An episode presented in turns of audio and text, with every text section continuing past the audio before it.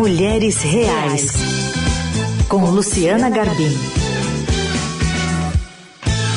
Vou chamar a Luciana Garbim para me ajudar nessa coluna hoje aqui, Lu. Bom dia. Bom dia, Carol. Bom dia aos ouvintes, aos ouvintes. Esse é um tema espinhoso, hein, Carol? Tema espinhoso. Parece simples, parece corriqueiro, mas costuma causar problema nas casas. Ah, traz discussão, traz é, acusações, né? A gente está falando aqui de quando se coloca o homem para ajudar a mulher, né, dentro de casa nos afazeres. Não é por aí, né? Acho que já ficou claro para a sociedade que é, não é uma ajuda, porque quando você usa esse verbo, você entende que a mulher é a titular, né? Ela não é uma que está lá dividindo ali, é, é artilheira tanto quanto o marido ou o parceiro, né? E aí, acho que é nesse sentido que você traz essa reflexão na sua coluna sobre um homem ajudar em tarefa doméstica não é favor, é obrigação. Isso mesmo, é. Há muito tempo eu já estava querendo discutir essa questão da divisão das tarefas domésticas, né? Tem pesquisas que mostram que essa divisão costuma ser muito pouco igualitária no Brasil. Assim, acaba sobrando muito mais para a mulher do que para o marido, para o companheiro, para quem está junto com ela, né? Então eu comecei a discutir um pouco é, por que que isso acontece, né? E, e, e consultar, assim, os, as amigas, os conhecidos, homens e mulheres sobre sobre como eles veem essa questão.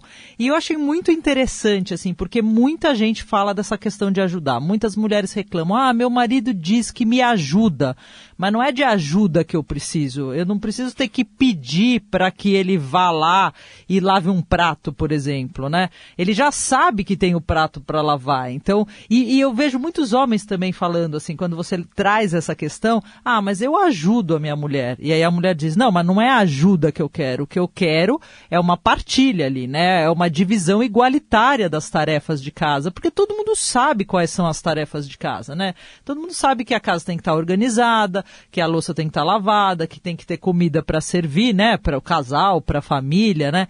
Então, assim, não é muito difícil imaginar o que é preciso fazer numa casa, mas acaba sobrando muito mais para a mulher, né? A mulher acaba pegando muito mais coisas e muitas delas até dizem: nossa, às vezes eu até pego para não ter que pedir para o meu marido, para o meu companheiro, para ele fazer, ou até para o meu filho, né? Assim, tem filhos que são como hóspedes em casa, né?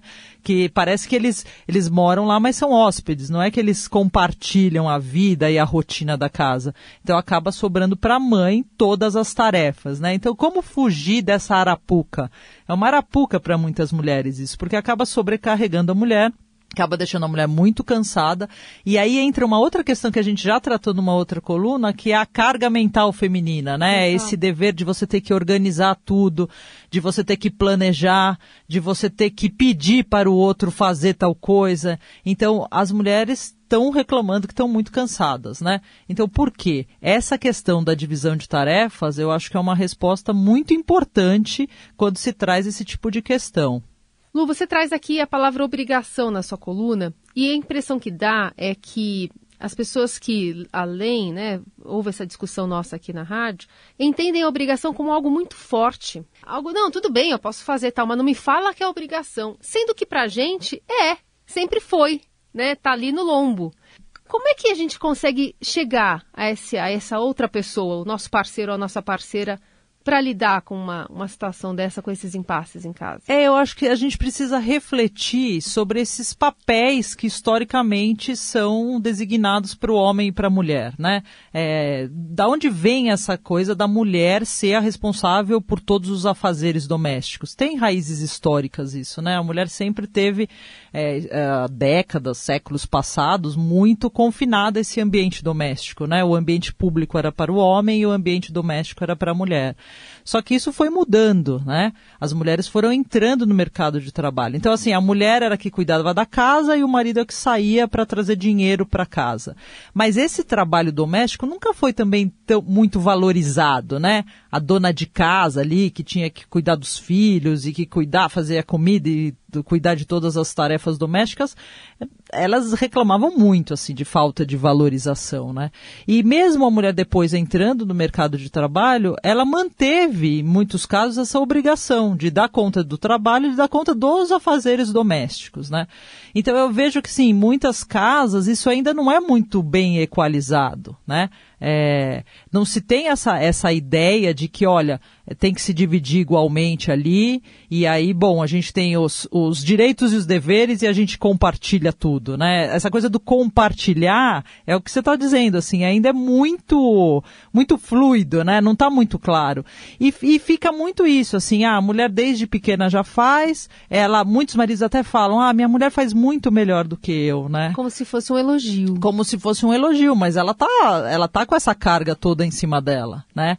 É, e por que que isso se, se forma também, né? Eu até termino a coluna falando um pouco disso. Como que a gente tem que criar os nossos filhos para que eles também não reproduzam isso, né? É, então eu acho que é uma discussão que eu vejo muitos casais tendo, né? Eu vejo muitas famílias discutindo sobre isso. Nem sempre é fácil, né? Porque um lado ou outro pode entrar logo na defensiva, mas eu acho que a gente precisa falar sobre isso, né? E precisa ficar claro, assim, principalmente para os homens, é, de que não é ajuda que ele precisa dar, né? Não é ali uma, uma mãozinha. Ele precisa realmente ver, bom, que que é, quais são as tarefas e como que a gente divide isso daqui, como que a gente divide essa carga aqui, né? É, e o que, que eu já preciso fazer, assim, você tem os filhos, né? Uma coisa que eu falo ali, bom, a gente tem os filhos, você sabe que os filhos demandam muito dos pais, né? É seu filho também, né? O filho precisa comer, o filho precisa estudar, depende da idade, né? Se é bebê, o filho precisa, você precisa trocar fralda, você tem que fazer ali, os procedimentos são básicos, né? Então por que esperar sua mulher fazer tudo assim? Toma a iniciativa, né? Surpreenda, né? Às vezes eu vejo os, os, os, homens assim que deixam tudo bagunçado, né? E depois espera que a mulher vá lá e arruma. Como assim? Então acho que é esse tipo de coisa que eu tentei trazer um pouco, sabe? Essa, esse tipo de discussão que eu tentei trazer com essa coluna. E alguns comentários são meio bravos ali, né? Sim. Geralmente é engraçado que os comentários foram mais masculinos, né? É, eu recebi até é, retornos de mulheres falando, não, é isso mesmo, eu sofro muito em casa com isso. E mulheres que se dão muito bem às vezes com os companheiros, com os maridos, mas que nessa questão pega. Pega, exatamente. Então, mas acho que é legal assim a gente trazer isso e a gente refletir, a gente tentar achar ali um equilíbrio, né? Lu, a e gente conscientizar teve... sobre isso, né? Olha, não é ajuda. Você tem que dividir, é isso. Por isso que a obrigação, algumas pessoas falam, nossa, é muito pesado. Mas não, é isso. É disso que a gente está falando.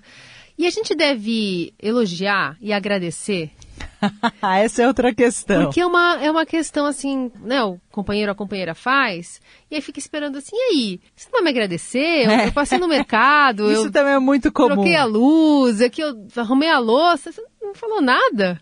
Eu escutei de algumas mulheres isso, né? De, de falarem, pô, ainda depois eu tenho que agradecer pela migalhinha ali que ele me deu, né? Pelo pouquinho que ele me ajudou, né? Ajudou de novo. Aí, assim, algumas falam, não, eu te agradeço se você me agradecer por todas as coisas que eu faço em todos os momentos. Aí acho que fica, bom, você quer um agradecimento? Então me agradece também por todo o resto que eu tenho feito. Acho que aí você começa a falar um pouco em divisão igualitária, Isso, tanto das tarefas quanto dos elogios. Perfeito. Muito bom. Bom, quiser comentar, só mandar também para Luciana Garbim, tanto na coluna dela, né? Tá disponível no jornal e no portal, e também no Instagram. Por favor, mandem comentários sobre isso. É isso, vamos falar sobre. Isso. Lu, um beijo, até semana um beijo, que vem. Um beijo, até semana que vem.